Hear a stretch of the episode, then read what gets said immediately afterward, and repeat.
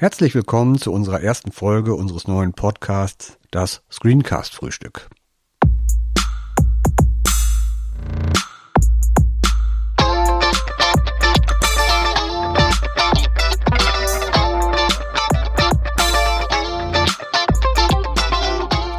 Wir, das sind Axel Becker und Ralf Meyer-Wilmes.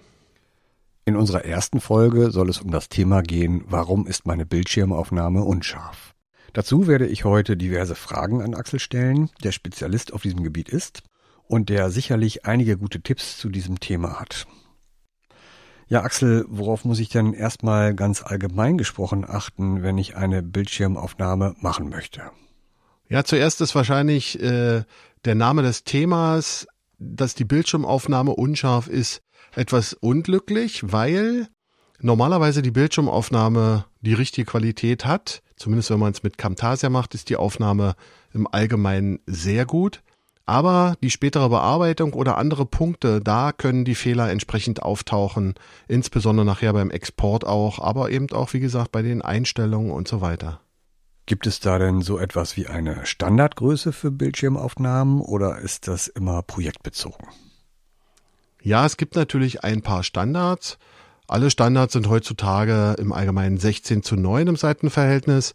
Und da gibt's eigentlich nur drei Größen, die eine Rolle spielen, nämlich 1280 mal 720 oder auch 720p, dann 1920 mal 1080, also 1080p und 4K. Das sind eigentlich die Standardgrößen. Also mir ist mal Folgendes passiert. Ich wollte eine Aufnahme in Full HD machen und war der Meinung, wenn ich im Vollbildmodus filme, habe ich eine Full-HD-Aufnahme. Aber habe hinterher erst festgestellt, dass mein Bildschirm eine viel größere Auflösung hatte. Ist das problematisch, wenn ich dann so eine Aufnahme verwenden möchte? Ja, eins der klassischen Probleme, die man haben kann. Generell gilt, wenn man in einer bestimmten Größe aufnimmt und in dieser gleichen Größe auch produziert, hat man eine hervorragende Qualität alles, was man ändert, entweder die Aufnahmegröße ist kleiner oder die Aufnahmegröße ist viel größer oder beziehungsweise später im Export, wenn man dann die Dateien, die man zum Beispiel mit 720p aufgenommen hat, höherwertig produzieren möchte, dann bekommt man automatisch letztendlich Unschärfen. Das ist bei kleineren Vergrößerungen ist das noch in Ordnung, aber an sich sieht man es sofort, wenn die Größe nicht eins zu eins ist. Was wäre denn die beste Vorgehensweise, wenn ich zum Beispiel mit meinem Surface eine kleinere Bildschirmaufnahme machen will, als das Surface hat, also 720p oder Full HD oder was auch immer für Größen? Ähm, wie gehe ich denn da am besten vor? Man kann mit Camtasia egal was aufnehmen am Bildschirm. Man kann einfach einen freien Bereich aufziehen. Der kann auch äh, 1000 Pixel breit und 100 Pixel hoch sein. Das ist dem Programm erstmal völlig egal.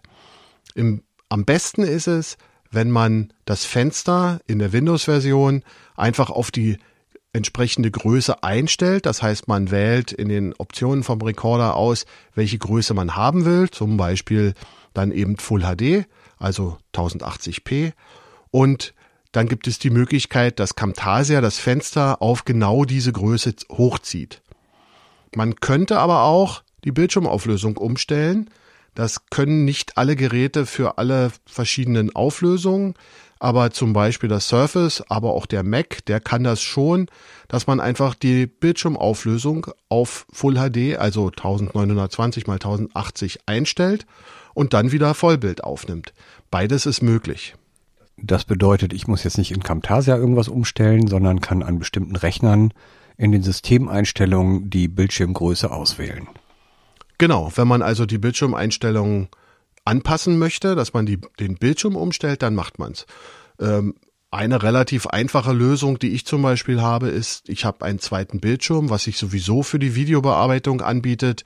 Und dieser zweite Bildschirm ist immer auf Full HD gestellt. Und dann nehme ich einfach diesen zweiten Bildschirm auf, man kann an jedes Gerät heutzutage, an jeden Mac, an jeden Laptop oder PC einen zweiten Bildschirm anschließen und dann hat man keinerlei Einstellungen, die man machen muss, äh, sondern kann einfach direkt loslegen. Was ist denn, wenn mir erst später in meinem Projekt auffällt, dass die Projektgröße falsch eingestellt ist?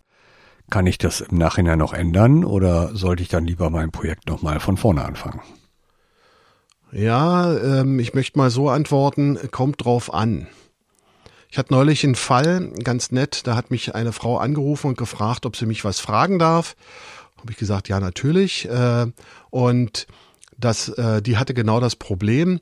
Die sagte, plötzlich hat sie in ihren Videos, sie hat wohl schon öfter Videos produziert, aber plötzlich ist das Logo und auch das Video ganz unscharf und was ist denn da passiert? Und sie hat schon in den Einstellungen äh, bei der Produktion später hat sie schon versucht, was zu ändern, aber das bringt gar nichts, das wird trotzdem, bleibt das immer unscharf.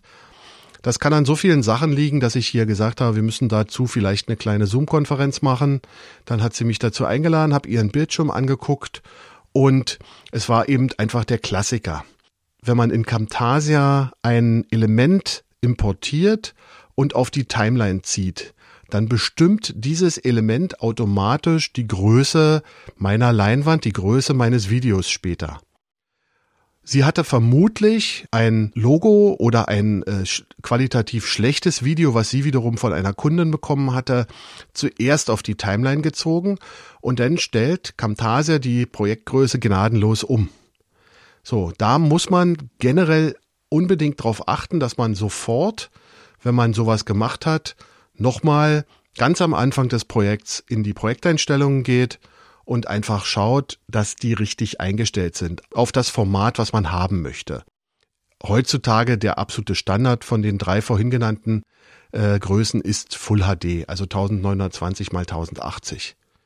Das bedeutet, ich mache ein neues Projekt in Camtasia, stelle in den Projekteinstellungen Full HD ein, aber dann ziehe ich danach mein erstes Element auf die Timeline und das ist kleiner, nehmen wir mal an in HD dann wird die Projektgröße automatisch angepasst auf das Element, was ich auf die Timeline gezogen habe. Richtig.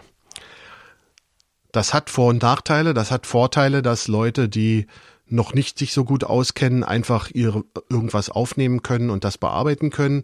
Aber so wie man in Richtung Standards gehen möchte, also eben seine Videos zum Beispiel bei YouTube oder anderen Plattformen hochladen will, ist 16 zu 9 und Full HD eigentlich so dem mehr oder weniger der Standard.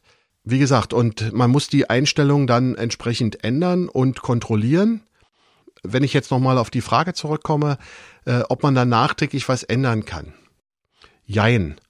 Äh, grafische Elemente, die man eingefügt hat, wie Bilder, äh, wie äh, Videobereiche und so weiter, die kann man auf der Timeline alle markieren drückt also äh, zum Beispiel auf der Timeline Steuerung A oder Command A und hat dann alle Elemente markiert und kann die dann an die Größe der neuen oder die, an die neue Größe der Leinwand anpassen.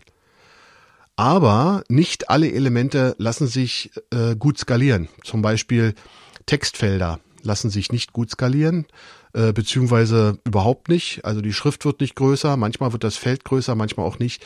Das ist nicht so ganz eindeutig. Aber man muss dann einfach versuchen, trotz alledem diese Aufgabe zu erfüllen, äh, weil man ansonsten später wirklich ein qualitativ sehr schlechtes Video produziert. Und ist es eigentlich sinnvoll, wenn ich einen Bildschirm habe, der eine hohe Auflösung hat, dann auch immer in einer hohen Auflösung meine Videos zu produzieren? Oder halte ich mich da eher an die Standards, wie zum Beispiel Full HD? Also bei einem Screencast äh, gilt nicht der Satz, viel hilft viel. Ähm, gerade wenn man in 4K zum Beispiel den Bildschirm aufnimmt, also eine Software wie irgendetwas aus dem Microsoft Office, dann sind bei einer Auflösung von 3840 mal 2160, das ist 4K, sind sämtliche Elemente natürlich sehr, sehr klein, wenn ich die dann noch runterskaliere auf Full HD. In meinen Augen im Moment machen 4K-Aufnahmen nur Sinn, wenn man zum Beispiel Produktionen macht für Messen, wo das auf großen Bildschirmen läuft, also 75 Zoll Bildschirmen, einfach da macht das Sinn. Aber man muss sich drüber im Klaren sein, dass eben je größer der Bildschirm oder je größer die Bildschirmauflösung ist, das heißt nicht unbedingt, dass alle Elemente skaliert werden. Also ein Menü hat eine bestimmte Höhe und die wird nicht höher, nur weil man jetzt äh, 4K hat.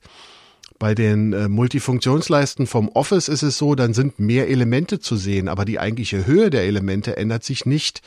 Und wenn ich mir dann so eine 4K-Aufnahme auf einem kleinen Ausgabegerät anschaue, wie auf einem kleinen Tablet oder auf einem Smartphone sogar, dann habe ich wirklich Probleme, überhaupt noch irgendwas zu erkennen. Mit anderen Worten, ist es günstig, wenn ich ein Video in der Projektgröße, in der ich es erstelle, auch später produziere. Genau, im Prinzip, um die perfekte Qualität zu haben, muss man in derselben Größe produzieren, in der man aufnimmt und das möglichst auch in derselben Größe angucken. Wobei man sagen muss, dass ein Full HD Video kann man sehr gut auf einem Tablet noch erkennen. Also wenn man jetzt einen nächsten Schritt nimmt, auf einem Laptop sowieso. Und wenn man ein gutes Smartphone hat, kann man das sogar noch auf dem Smartphone erkennen. Ja, Axel, vielen Dank für diese Einblicke in das Thema Bildschirmformate.